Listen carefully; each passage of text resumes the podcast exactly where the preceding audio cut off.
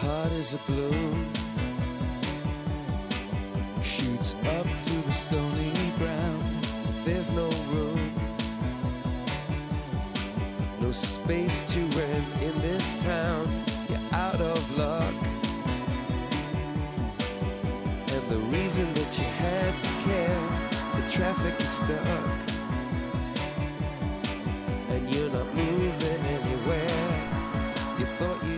Comienza en Radio María Sexto Continente,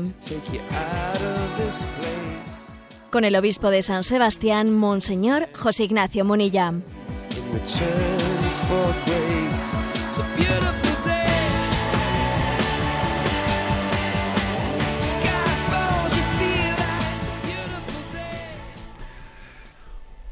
Un cordial saludo a todos los oyentes de Radio María. Un día más, con la gracia del Señor, proseguimos la andadura de este programa de Sexto Continente que realizamos los lunes de 8 a 9 de la mañana. Ayer resonaba, ayer resonó en nuestros oídos todos aquellos que acudimos a la car- Eucaristía como fuente de gracia, a la palabra de Dios como luz para nuestro camino, resonó un evangelio que decía, amarás al Señor tu Dios con todo el corazón, con toda la mente, con todo el ser, y al prójimo como a ti mismo.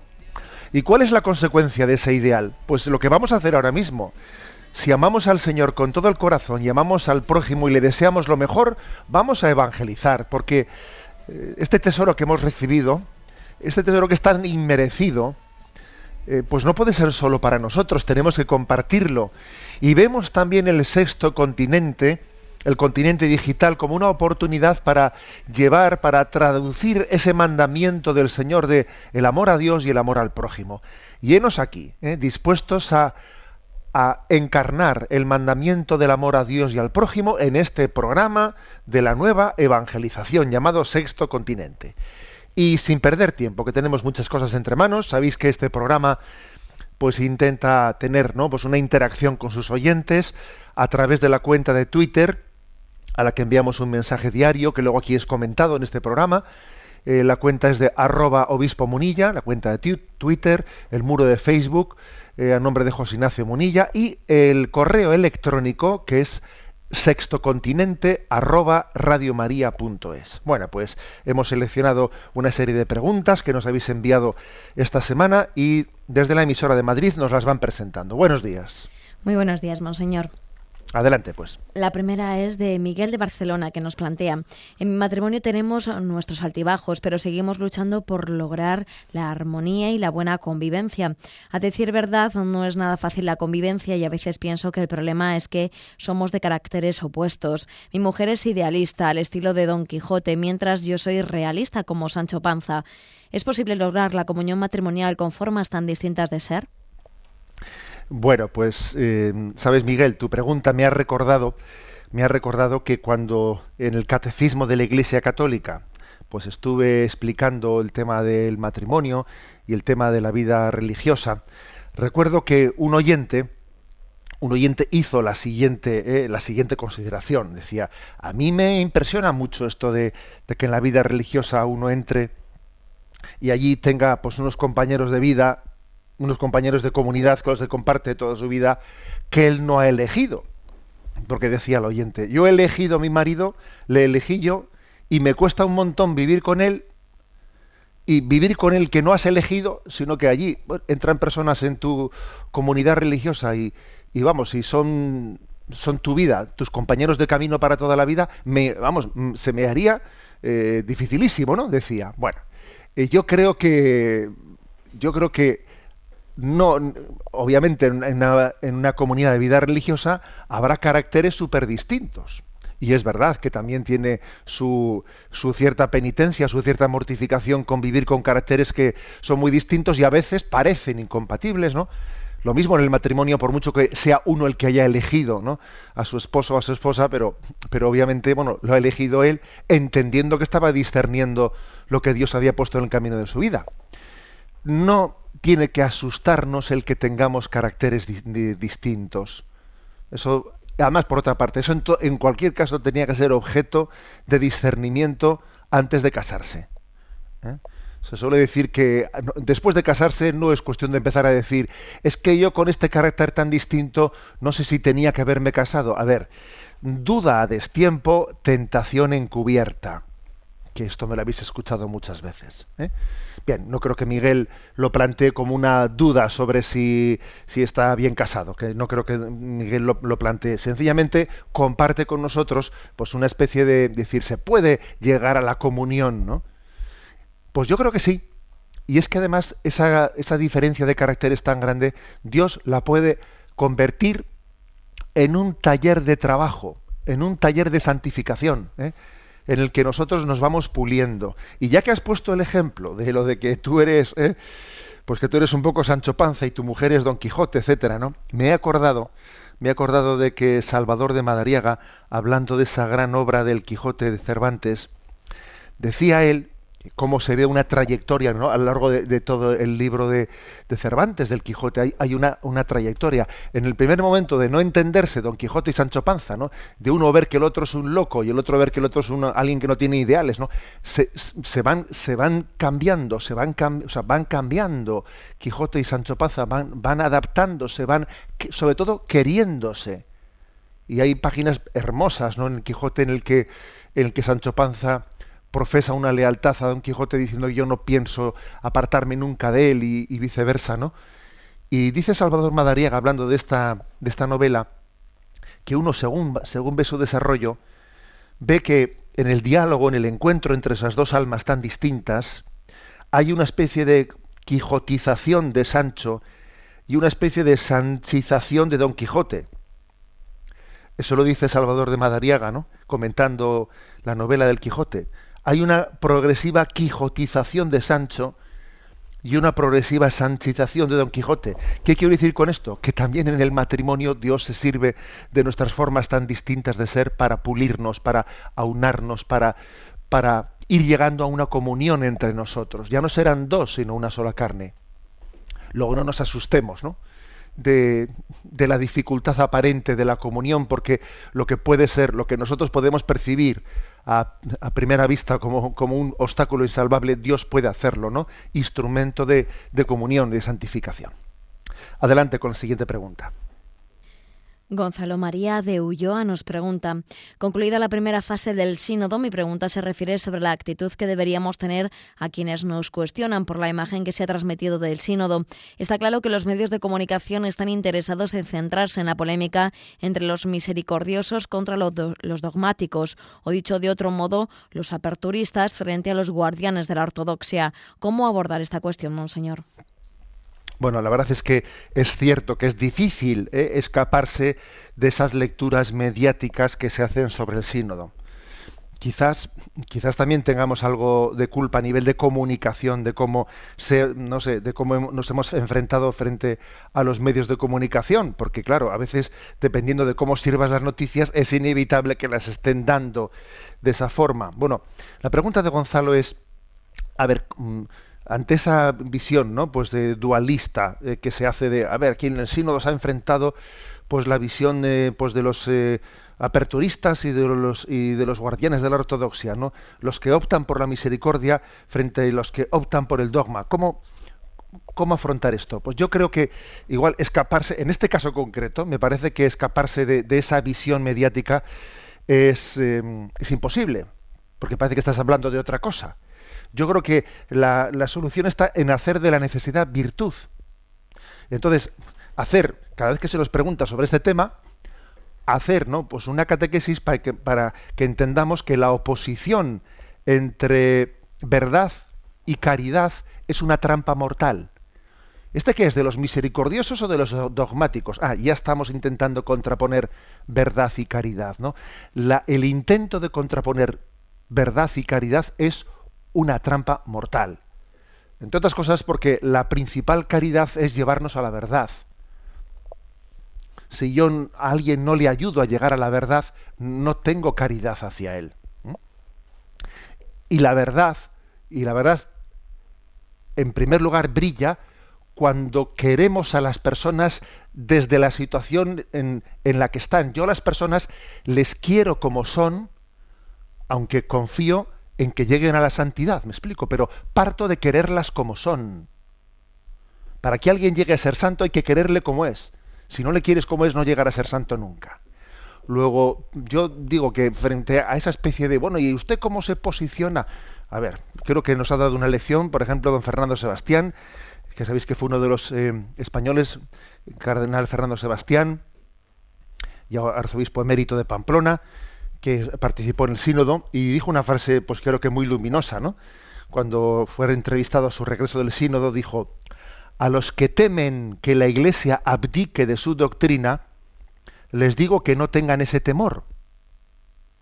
Y a los que lo desean, les digo que lo van a desear inútilmente. A ver, me parece que fue una frase muy luminosa. A los que temen, a los que temen que la Iglesia cambie su doctrina, que no lo teman, porque el Espíritu Santo nos asiste. Y a los que lo desean, pues que lo están deseando inútilmente, no, no, hagan ese planteamiento. Luego, hagamos de la necesidad de virtud, de ese pequeño caos mediático que se ha producido en torno al sínodo, hagamos de la necesidad de virtud y hagamos una ocasión, una ocasión para catequizar sobre que Jesucristo es la verdad y es la caridad al mismo tiempo. Por lo tanto, aquí hay tres virtudes teologales, ¿no? Fe, esperanza y caridad. Nosotros tenemos esperanza, firme esperanza, de que la verdad y la caridad se van a fundir y van a ser una sola cosa, aunque aparentemente parezca que están en una, especie de, pugna entre ellas. No hay pugna entre la verdad y la caridad. Y si la hay es porque somos pecadores. ¿Mm? Así de claro. ¿eh? Bueno, yo creo que esta es más o menos la respuesta que le daría eh, a Gonzalo. Adelante con el siguiente oyente. María desde Tenerife pregunta, tengo una amiga a la que quiero ayudar y no sé cómo hacerlo. Ella no cree en Dios y dice que después de esta vida no hay nada. Dice que hay que disfrutar en esta vida todo lo que se pueda porque es lo único que te llevas. Consecuente con este pensamiento lleva una vida muy desordenada y promiscua. Quisiera que descubriera los valores del Evangelio, pero no sé qué decirle. Muchas gracias. Bueno, pues la verdad es que María, yo creo que sobre todo tienes que estar eh, cerca de ella. No, no tires la toalla. ¿Eh? no tires la toalla. Porque allí donde te encuentras una persona decir, yo de esta vida, eh, pues eso, ¿no? A, disfrutar, que luego todos, que luego todo, y luego que me quiten lo bailado, ¿no? Pues yo, yo voy a intentar exprimir la vida, sacarle placer. Estoy convencido de que tu amiga estará sufriendo profundamente. Estará sufriendo profundamente. En esa especie de huida para adelante. Entonces yo creo que debes de acompañarla. Lógicamente, pues no permitirle no que haga una especie de alarde delante tuyo alarde de exhibición de eh, pues de, de, conquistas no pues si es una persona promiscua que te esté ahí contando. No no eso no entres en ese tipo de amistad porque estarías un poco como todavía engordando su ego no su falso ego. Pero hazle estate cerca de ella para hacerle ver para que descubra pues las pequeñas cosas de la vida las que verdaderamente se revela la ocasión de felicidad que tenemos en el olvido de nosotros mismos. Acércate a ella, obviamente con tu oración y con tu sacrificio, pero intentándola hacerle ver la posibilidad de ser feliz en el servicio en pequeñas cosas. Quizás compartiendo con ella pues alguna experiencia de felicidad, de servir al prójimo, a los más necesitados. Entra por ahí. ¿eh? Ora por ella, eh, sacrifícate por ella, y esto último es importante, es sacrificarnos por las personas eh, con las que, por las que estamos orando, y acércala, acércala a alguna experiencia de caridad, de, eh, de, acercamiento a un anciano, por ejemplo, alguien que vive solo, pídele que te acompañe, oye, ¿me acompañas a visitar a esta persona? Y tú dirás, ¿qué tiene que ver eso con lo otro? Mira, es que se trata, se trata de que crezcamos en, sensibilidad. En la medida en que ella crezca en sensibilidad, vas a ver cómo eh, puede llegar a entrar en crisis, ¿no? Esa lectura que ella hace totalmente eh, así, eh, que está bloqueada, ¿no? Bloqueada con respecto a yo exprimo la felicidad y paso de todo. Pídele que te ayude, que te ayude compartiendo alguna experiencia de acercamiento a los que sufren. ¿eh? Y rezamos por tu apostolado. Adelante con otro oyente. Buenos días. Salvador de Cáceres pregunta, me eh, escucharle al Papa Francisco mm, llamar la atención sobre las quejas teatrales, ¿a qué cree usted que se está refiriendo? ¿Podría ponernos algún ejemplo? Sí, yo, a mí también me llamó la atención, ¿no? Pues un, comentario que hizo el Papa en, en, una de las homilías de Santa Marta, diciendo, ojo con las quejas teatrales. ¿Mm? Ojo con las, decía, recemos por los que sufren de verdad, ¿no? Sí es verdad que tenemos el riesgo de, de a veces en nuestra relación con el prójimo, pues ser teatrales con nuestras quejas, ¿no? Que es una manera de llamar la atención. Ay, pobrecito de mí, ¿no? Pues mira, fíjate lo que, lo que me ha pasado y que todo el mundo pues me... Eh, nos quejamos teatralmente, hacemos una lectura melodramática de nuestras de, de nuestros problemas, ¿no? Cuando en el fondo debiéramos de relativizarlos y quitarle quitarle hierro. Cuando uno está muy centrado en su ego, en su ego, pues ocurre a veces que, es melodramático a la hora de contar sus problemas. Cuando uno está muy entregado ¿no? al servicio del prójimo, la verdad es que sus problemas quedan relativizados, porque observa que en el prójimo pues hay problemas, hay problemas mayores, ¿no? Y entonces dice, no tengo yo derecho a quejarme. Sería, sería un egocéntrico si estoy yo con lo mío, lo mío, lo mío. ¿eh? A eso se refería el Papa, ¿no? cuando nos hizo una llamada a superar las quejas teatrales. Porque cuando, ¿Por qué le llama teatrales? Porque dice, porque en el fondo uno se está como exhibiendo cuando se está quejando. ¿Eh? Quiere dar pena, quiere, quiere que le compadezcan, quiere. Es una, es una especie de narcisismo encubierto que se, que se manifiesta ¿no? en la queja. ¿eh? En la queja. Y como siempre, pues me parece que la, la entrega, la entrega al prójimo, pues es sanadora ¿eh? de esta tendencia quejica, lastimera, calimérica, si se me permite la expresión, ¿no? ¿Os acordáis de aquel patito calimero que de los dibujos animados que tenía que estar siempre quejándose de todo, siempre quejándose de todo, ¿no?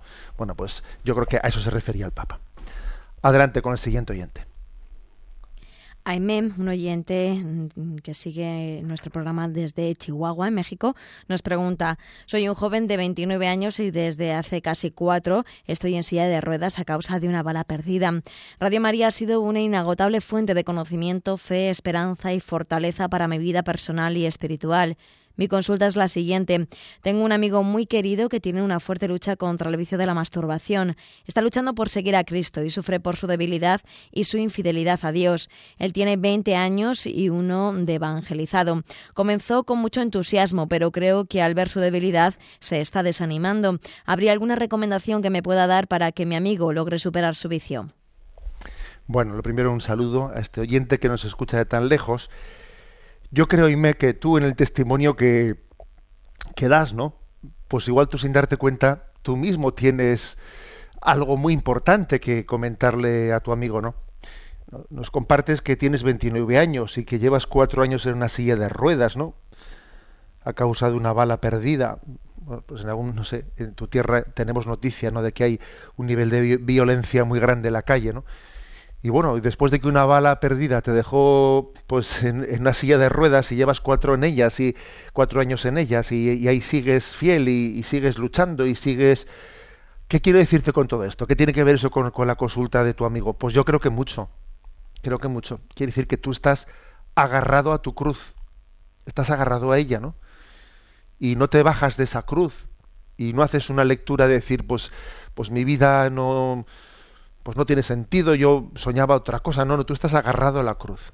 Tu amigo, tu amigo también tiene otra cruz, tiene otra cruz que, que es la, él quisiera tener un dominio, ¿no? un dominio de sus impulsos y de sus instintos, pues que le llevase, eh, pues desde que escuchó la, el anuncio de Cristo y abrió su corazón a él, pues le hubiese gustado que desde ese segundo cero hubiese quedado todo ordenado en su vida y que pues unos hábitos que él podía tener, pues desordenados, ¿no? Pues de masturbación, pues los hubiese cortado radicalmente y, se da cuenta de que a pesar de haber abierto el corazón a Jesucristo, pues cuesta mucho poner orden dentro de la casa, porque, porque es que los hábitos que vamos adquiriendo en nuestra vida son verdaderamente condicionantes de nuestra libertad y, y entonces nos han hecho unos, unos animalitos, unos animalitos que, que, que nos quitan el señorío, nos quitan el señorío que tenemos que tener, ¿no? Entonces, yo creo que a tu, amigo tienes que transmitirle el que, tiene que el que tiene que abrazar la cruz. ¿Y cuál es la cruz? La cruz para él en este momento es eh, querer pero no poder. ¿Me explico? Esa es una cruz para él. La impotencia del querer pero no poder.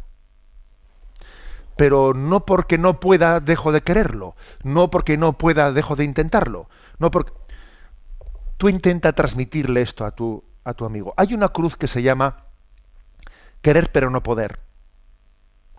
Y uno se abraza, se abraza a ella sabiendo que la resolución de esa contradicción la tiene el Señor. Pero eso sí, el Señor te puede dar la gracia de la liberación de, de un hábito, de una esclavitud que tú te sientes impotente, pero en la medida que tú estás ahí, que estás ahí mm, diciendo, no me cansaré nunca de estarme levantando siempre, no me cansaré nunca de ser mendigo de la gracia, no me cansaré nunca de ello. Si yo, yo al Señor, ¿qué puedo ofrecerle en este momento? Le voy a ofrecer mi sacrificio de estar abrazado a esta cruz de querer pero no poder. ¿eh?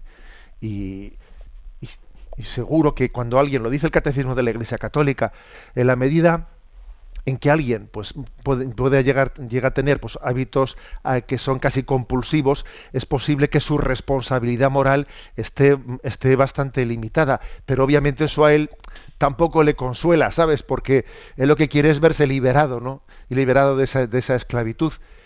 Mm, transmítele esto. ¿eh? Hay, hay momentos en la vida en los que, en los que nuestra nuestro compromiso de fidelidad al Señor pasa por decir, Señor, eh, seré como, como ese como ese inválido ¿no? que, del que cuenta el Evangelio, ese paralítico que estaba junto, junto a la piscina probática, esperando que llegase un ángel para, para mover las aguas, y el primero que entraba en aquella piscina después de que había sido removida el agua por el ángel quedaba sanado. Y, pero estaba quieto allí, al lado de la piscina, sin moverse de ella, porque si, si cuando acontecía esa aquel, aquella visita, aquel don de liberación, él, él se hubiese marchado, no hubiese quedado sanado. ¿no?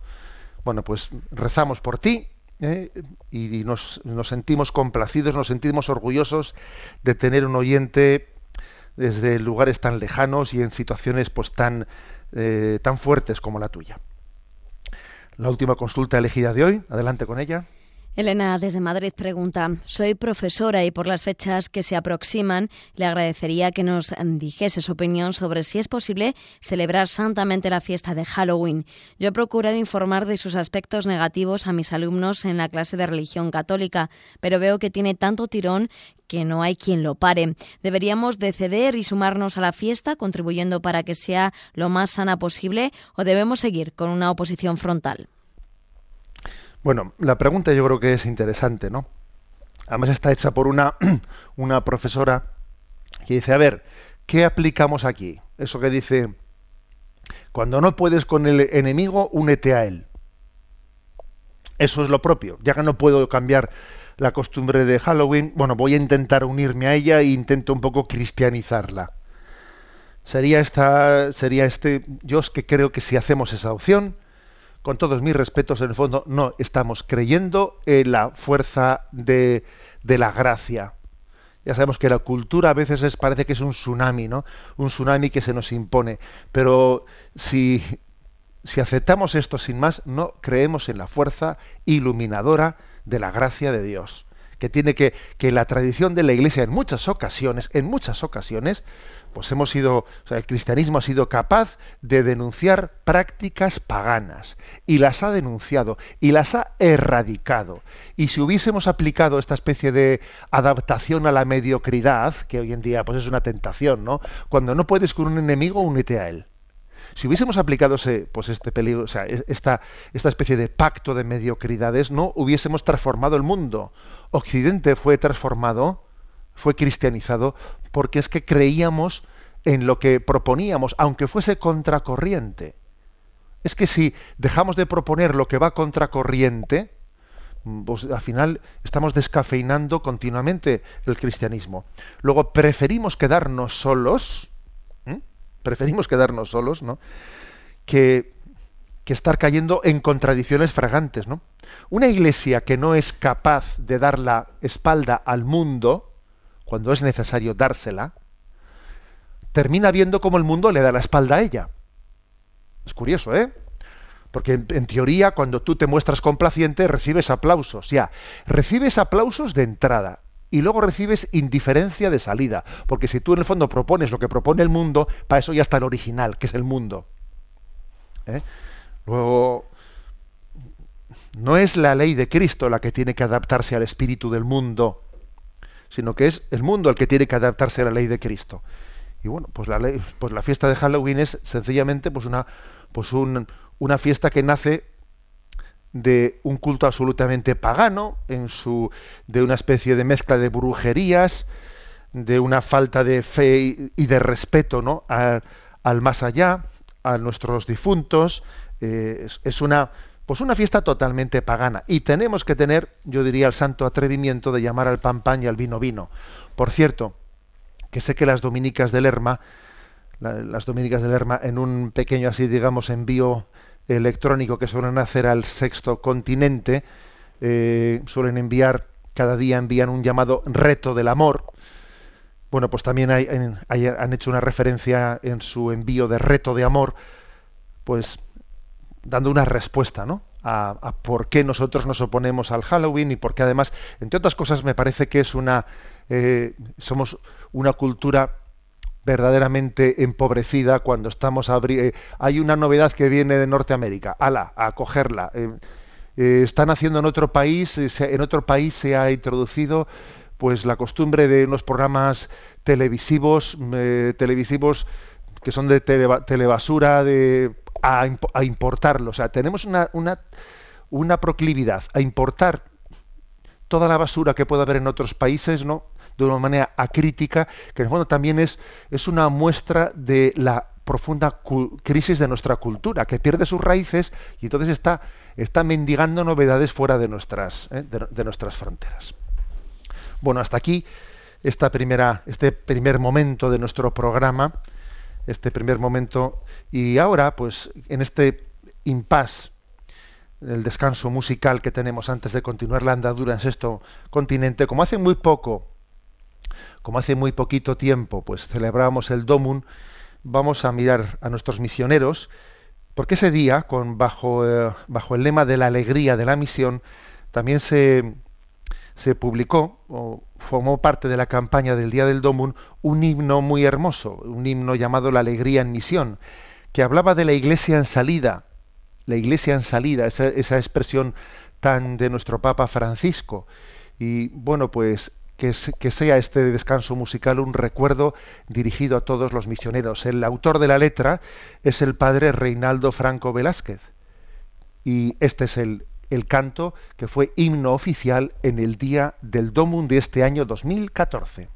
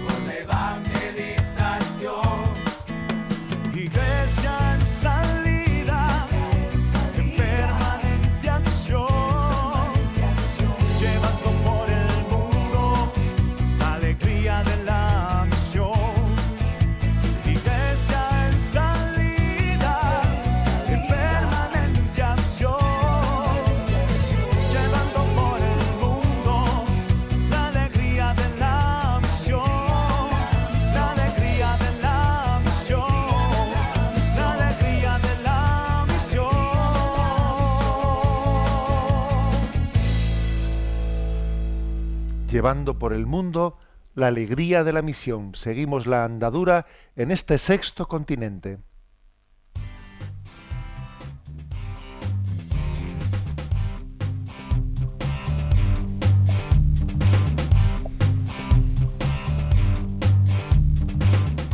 Repasando las redes.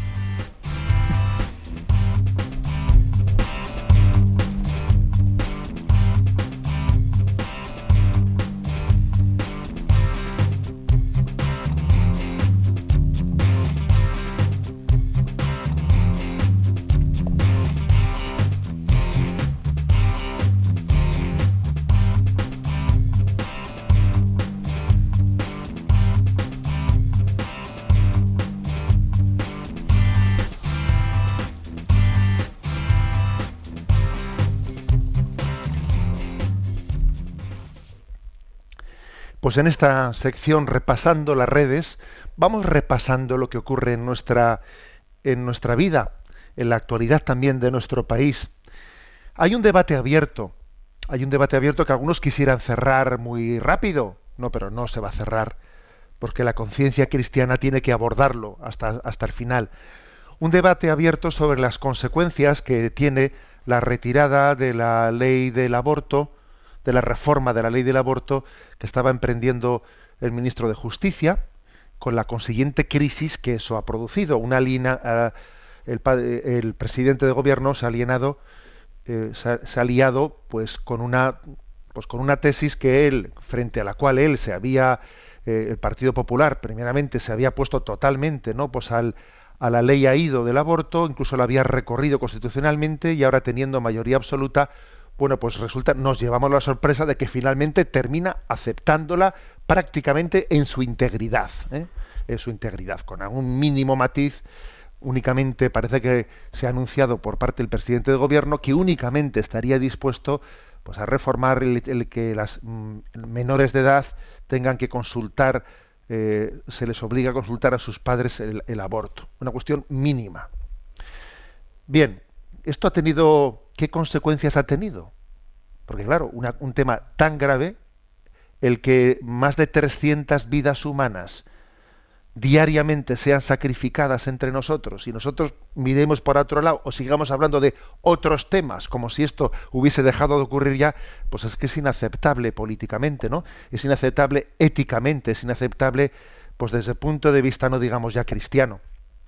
Bueno, entonces estamos observando distintas reacciones en la clase política y es muy interesante examinarlas, porque aquí se ven, pues se ven distintas jerarquías de valores y distintas formas, concepciones de cómo hacerse, de cómo un cristiano tiene que hacerse presente en la vida pública. Entonces, la semana pasada fuimos testigos de una entrevista televisiva que se realizó Antonio Hernández Mancha, fue pues ya es ya un político retirado que fue en su tiempo presidente de Alianza Popular entre el año 1987 y 1989, ¿no? Y fue entrevistado en el programa televisivo del Cascabel, pues el, en 13TV por la noche. Y fue una entrevista, pues eh, la verdad es que muy brillante. Yo la, yo la vi, estaba en directo viéndola y dije, vaya hombre, vaya cabeza tan, eh, tan bien amueblada, qué reflejos, qué manera de expresión, qué cultura tan grande tiene. La verdad es que me daba envidia, me daba envidia escucharle ¿no? y ver su, bueno, su agilidad y su, y su capacidad de expresión. Y al final de la entrevista, éteme aquí, que salió el tema, bueno, pues de la retirada de la, de la ley de reforma de la ley del aborto, y entonces él, pues ni corto ni perezoso, él manifestó que él estaba pues totalmente a favor de la vida, que, era que tenía una opción pro vida, contraria al aborto. Es más, dijo que dijo que mm, pues que había sido abuelo recientemente y eso había reafirmado su, eh, su postura en contra del aborto y a favor de la vida, pero luego a continuación dijo pues que eso eh, pues a él no le cuestionaba que tenía que seguir apoyando sin fisuras al presidente del gobierno mm, pues a pesar de que hubiese realizado no pues tomado esa, esa medida de la retirada de la reforma de la ley del aborto que tenía que seguir apoyándolo sin fisuras y dijo la frase estrella, dijo, porque yo no quiero ganar el cielo, quiero ganar las elecciones. ¿eh? Repito la frase que dijo, ¿no? Yo no quiero ganar el cielo, quiero ganar las elecciones. Y por eso yo voy a seguir apoyando sin fisuras, dijo él, ¿no? Estaba allí una de las periodistas con tertulias, estaba Cristina López Littin, y le paró un momento y le dijo, oiga, ha dicho usted una frase muy redonda, ¿no? Yo no quiero ganar el cielo, quiero ganar las elecciones. Entonces él se dio un poco así, bueno, yo no lo decía desde el punto de vista eh, teológico, sino, bueno, no, no, supo muy bien ni cómo, ni cómo responderlo, ¿no? Porque claro, la frase, la frase no tenía desperdicio. Yo no quiero ganar el cielo, quiero ganar las elecciones. Entonces, a ver, yo aunque estoy en contra del aborto, ahora se trata de apoyar, hay que ganar y, y ya está, ¿no? Las elecciones como sea. Por contraste, por contraste, hoy mismo, hoy, hoy lunes, el Diario Vasco de San Sebastián publica una entrevista a otro político, a otro político también de, pues, del Partido Popular, que es el diputado por, por Guipúzcoa, por nuestra demarcación por, por Guipúzcoa, del Partido Popular, José Eugenio Azpiroz, que en su trayectoria pues, ha tenido, se ha caracterizado siempre ¿no? pues, por, por defender el valor de la vida. Y en la entrevista que hoy publica el Diario Vasco está titulada con, las siguientes declaraciones suyas. Dice, si el gobierno no rectifica con el aborto, sentiré que el proyecto del Partido Popular ya no es el que llevo años respaldando. Y luego continúa y dice en la entrevista, he defendido la vida en el País Vasco ante el terrorismo y también debo reivindicar la vida de los no nacidos por una cuestión de principios. He llevado escolta durante 21 años y he visto cómo mataban a muchos compañeros, por lo que tengo la sana obligación de defender lo que legítimamente creo y estoy dispuesto a debatir. Entonces, ¿por qué contrapongo ambas cosas? Pues héteme aquí dos, dos formas de hacerse presente en la vida pública, desde luego, bien distintas. ¿eh? Bien distintas. Como os podéis imaginar, yo creo que desde el punto de vista de coherencia católica, la primera no es de recibo y la segunda creo que es, creo que es coherente, ¿no? Es decir, eh, existe, existe una, una tentación, una tentación de esquizofrenia entre nuestros valores personales y nuestra presencia en la vida pública. Una tentación de esquizofrenia. ¿Mm? Como una cosa son mis valores privados y otra cosa es lo que por practicismo yo tengo que defender en la vida pública. A ver, eso, eh, ese planteamiento no tiene sentido para un católico, no tiene sentido para un cristiano, que está llamado a ser sal, que está llamado a ser fermento, que está llamado a ser luz. No existen dos morales, la privada y la pública. No existen dos morales. Y precisamente en esta nación estamos, estamos sufriendo por ver cómo eh, existe esa esquizofrenia de personas que que en la vida pública se presentan como limpias, limpias, y luego en la vida privada están corruptas. Pues fíjate, este se presenta aquí como, eh, como el redentor públicamente y luego sale, salen trapos sucios, de como, de como en su vida privada, fíjate tú qué grado de corrupción tiene. Aquí ahora parece que es al revés, oye, al revés. Que es decir, yo mi vida privada quiero que sea limpia, ¿eh? yo estoy totalmente a favor de la, de la, vida, pero la vida pública, bueno, pues hay que defender el aborto. Pero hombre, ¿pero qué esquizofrenia es esta entre vida privada y vida pública? Y es que además, casi no sé si, me, esta esquizofrenia no me parece peor que la, que la primera, porque eso de que uno en público defienda unos valores, aunque en privado no los viva, por supuesto no es aceptable. Pero bueno, parecería, parecería que eso es vamos, que es entendible, o sea, que se puede explicar, no justificar, obviamente, el contexto de que la carne es débil. Defiendo unos valores en público, aunque luego en privado no los vivo. Bueno, desde luego, injustificable, pero podría explicarse por aquello de que la carne es débil. Pero es que esto otro es peor. Esto de que yo en privado sí vivo unos valores, ¿no? Estoy totalmente a favor de la vida, pero en público, pues por, por, practicismo, porque es que necesito mantener esto para seguir, para seguir teniendo pues un puesto público o para que no me defenestren en el partido, porque si no paso a ser nadie, si no, si no, oiga, es que esa esquizofrenia entre lo personal y lo público es inaceptable. Es que la vida es una, no hay dos vidas, no hay la doble vida es la tumba de la vida espiritual. Porque la vida espiritual no es una vida aparte de la vida de, de, la vida real, es que la vida espiritual es la vida real, porque no hay dos vidas, hay una sola vida, inspirada desde la conciencia por la gracia de Cristo. Es que es así, ¿no? Esa expresión de Antonio Hernández Mancha, ¿no? Yo estoy totalmente en contra del aborto, pero bueno, es que ahora yo no quiero ganar el cielo, quiero ganar las elecciones. Esa expresión es terrible, es terrible. Y lo gordo es que lo gordo es que es muy iluminadora de lo que está ocurriendo en este momento. ¿eh? Que, se, que se contrapone el practicismo con la creencia en unos ideales. Bueno, entonces, ¿qué es la política? ¿Para qué sirve la política? Para trasladar unos ideales que, y que sean fermento del bien común o por el contrario para alcanzar el poder. ¿La política es un instrumento para alcanzar el poder? Porque claro, quien dice yo no quiero ganar el cielo, quiero ganar las elecciones, con todos mis respetos, está transmitiendo la imagen de que, lo, de que la política es para, alcanzar el poder y, no para nada más. ¿Eh? Pero es que la política no es un instrumento para el poder. Es que en todo caso tiene que ser el ejercicio del poder, que es el ejercicio de la responsabilidad, que ya es que da miedo la palabra poder. Ese ejercicio de las responsabilidades, el fondo es para buscar el bien común, para que los ideales estén, estén siendo fermento del bien común, lo estén posibilitando, lo estén suscitando.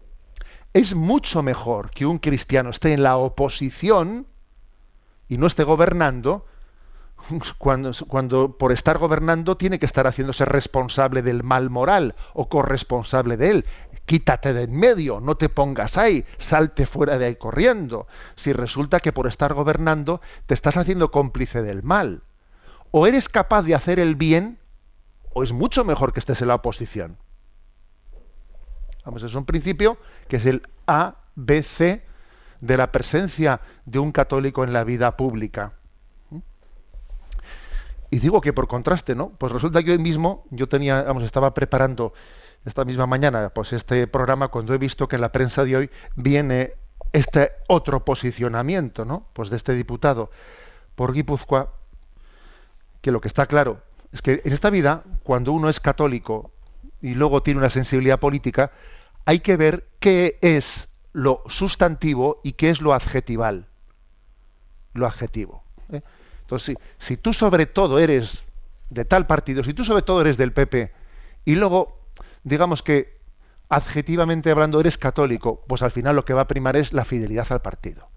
Si tú lo que eres sobre todo eres católico y tienes una sensibilidad política, pero vamos que en el fondo no es la sustantiva, los sustantivos tus ideales cristianos, serás capaz de relativizar, relativizar tu sensibilidad política porque lo sustancial son tus valores, tus valores espirituales, ¿no? Y es que aquí, pues bueno, queda patente cuando ¿eh? la sensibilidad política es sustantiva o cuando es, o cuando es digamos, adjetival. ¿eh?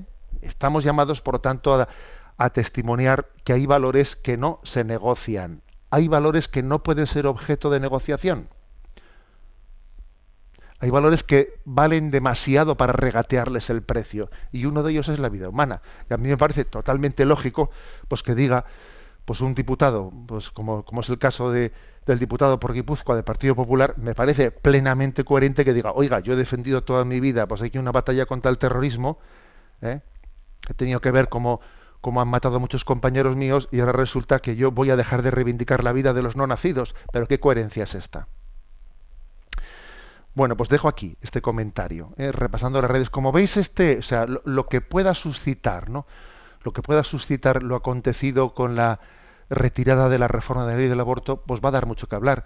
Pero permitidme que este comentario en el día de hoy sea un comentario que ilumine sobre la coherencia o no coherencia de nuestra presencia en la vida pública. No existen dos vidas, no existe moral personal y moral pública que depende de, dependiendo del momento me pongo una, una máscara o me, o me cambio de careta.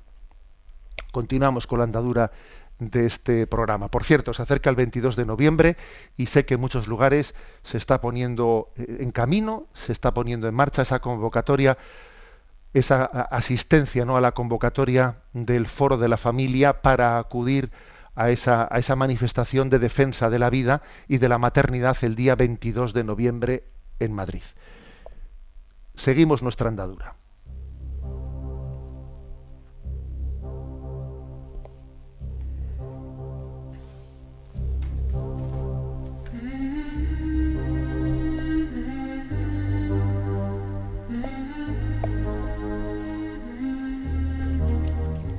hasta el viento y el mar le obedecen.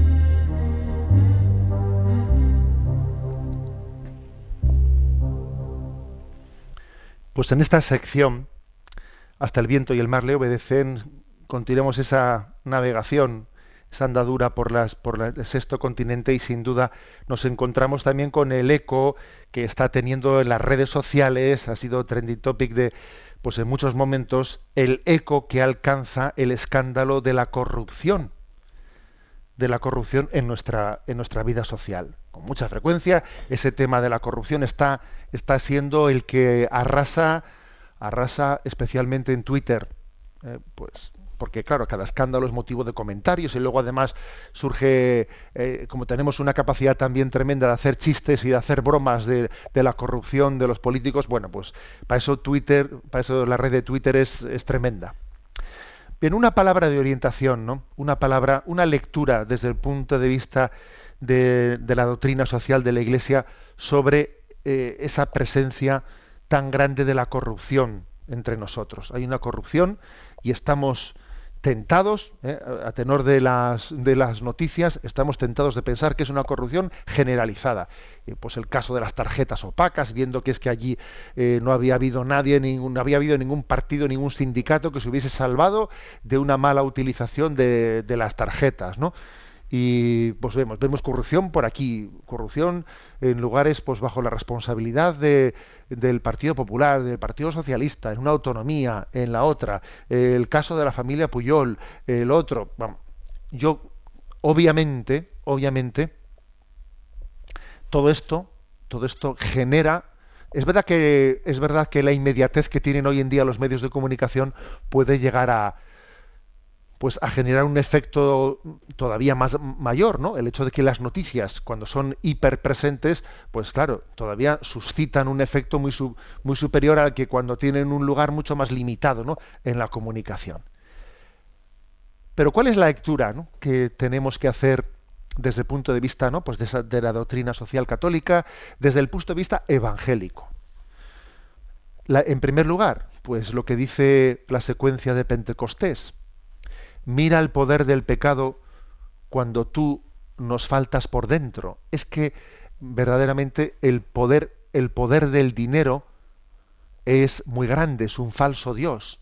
Satanás se sirve de él para corrompernos, para corrompernos. Y por eso precisamente Jesús predicó la virtud evangélica de la pobreza, que hablar de virtud de la pobreza, presentar la pobreza como virtud, es como un escándalo, pero ¿cómo hablas de la pobreza como virtud, no? Sí, sí, Jesús habló, el Evangelio habla de la, de la pobreza evangélica como, una, como la única manera de responder a la tentación del dinero, eligiendo voluntariamente la pobreza evangélica para no caer en la corrupción. Es que la única manera de, de responder a una tentación no es pretender quedarme quedarme en la frontera, de no traspasar justito, justito la frontera de no ser corrupto, sino intentar ir al polo opuesto. ¿eh? Es así. ¿eh? Al pecado hay que responderle eh, con la virtud contraria. La única manera de poder vencer el influjo del dinero es siendo generoso con los pobres. Es que no hay punto intermedio aquí no hay punto intermedio. No se puede quedar en la frontera justito, justito, sin traspasarla. No. Eh, mira el poder del pecado cuando, Señor, cuando tú no estás con nosotros, cuando nos hemos alejado de ti. Esa es la primera, eh, la primera lectura que hay que hacer, ¿no?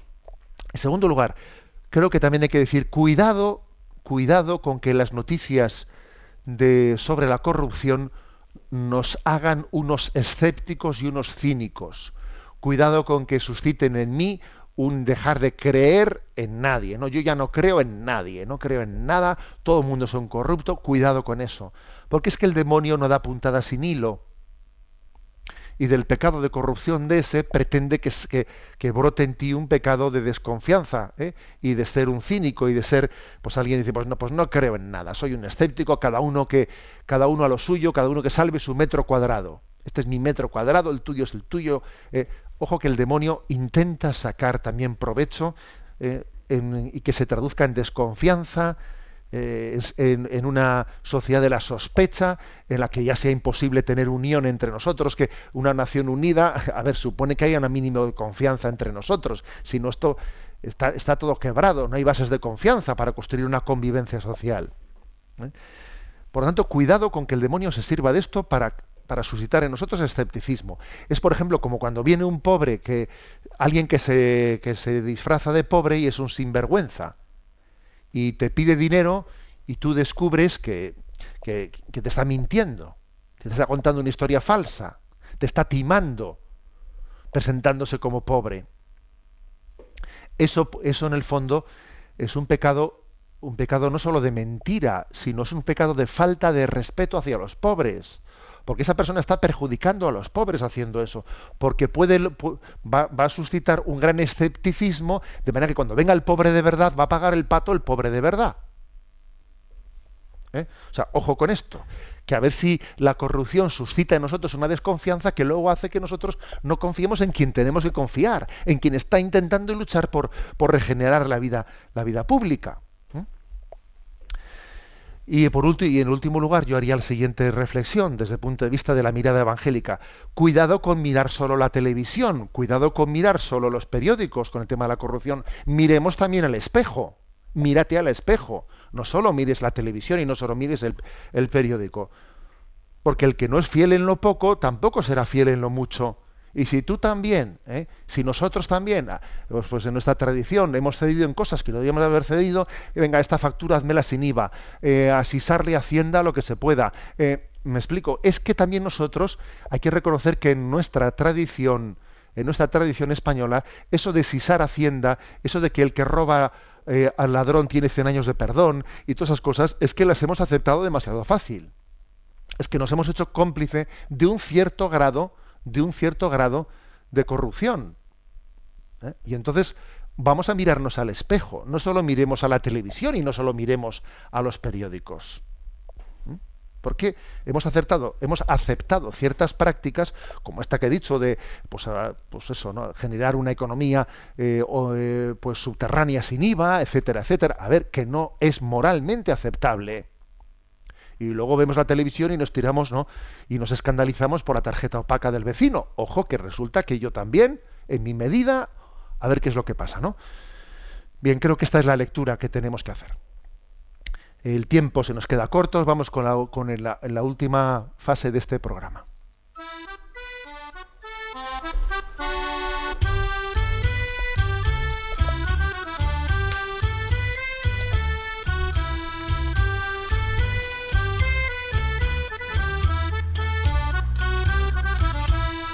Una gota en el océano.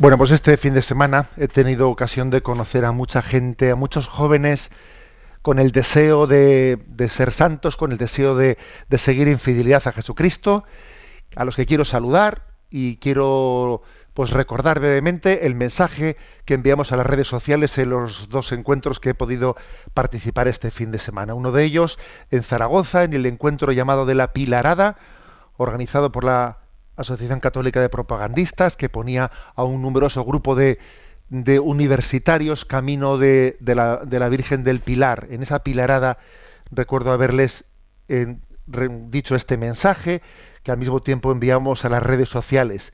El egoísmo es la muerte del amor, pero Tengamos esperanza, porque el amor es la muerte del egoísmo.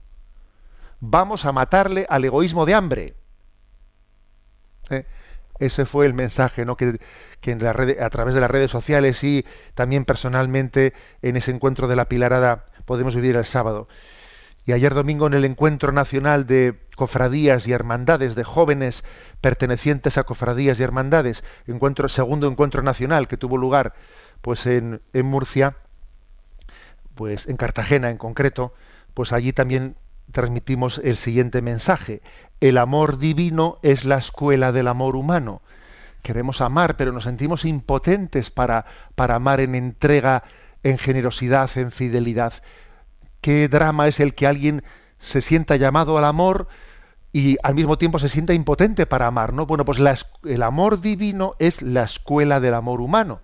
Ese fue el mensaje enviado ayer, ¿no? A las redes sociales. Un saludo para todos los jóvenes de la Pilarada que participasteis en la Pilarada. Un saludo a todos los jóvenes que participasteis en ese segundo encuentro nacional de hermandades y de cofradías. La bendición de Dios Todopoderoso, Padre, Hijo y Espíritu Santo, descienda sobre vosotros. Alabado sea Jesucristo.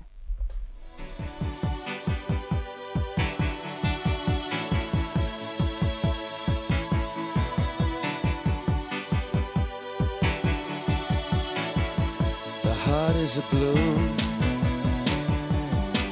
shoots up through the stony ground. There's no room, no space to rent in this town. You're out of luck,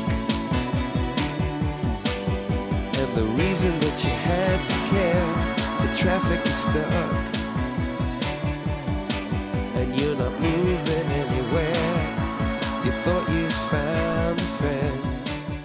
Han escuchado en Radio María Sexto Continente, un programa dirigido por el obispo de San Sebastián, Monseñor José Ignacio Monilla.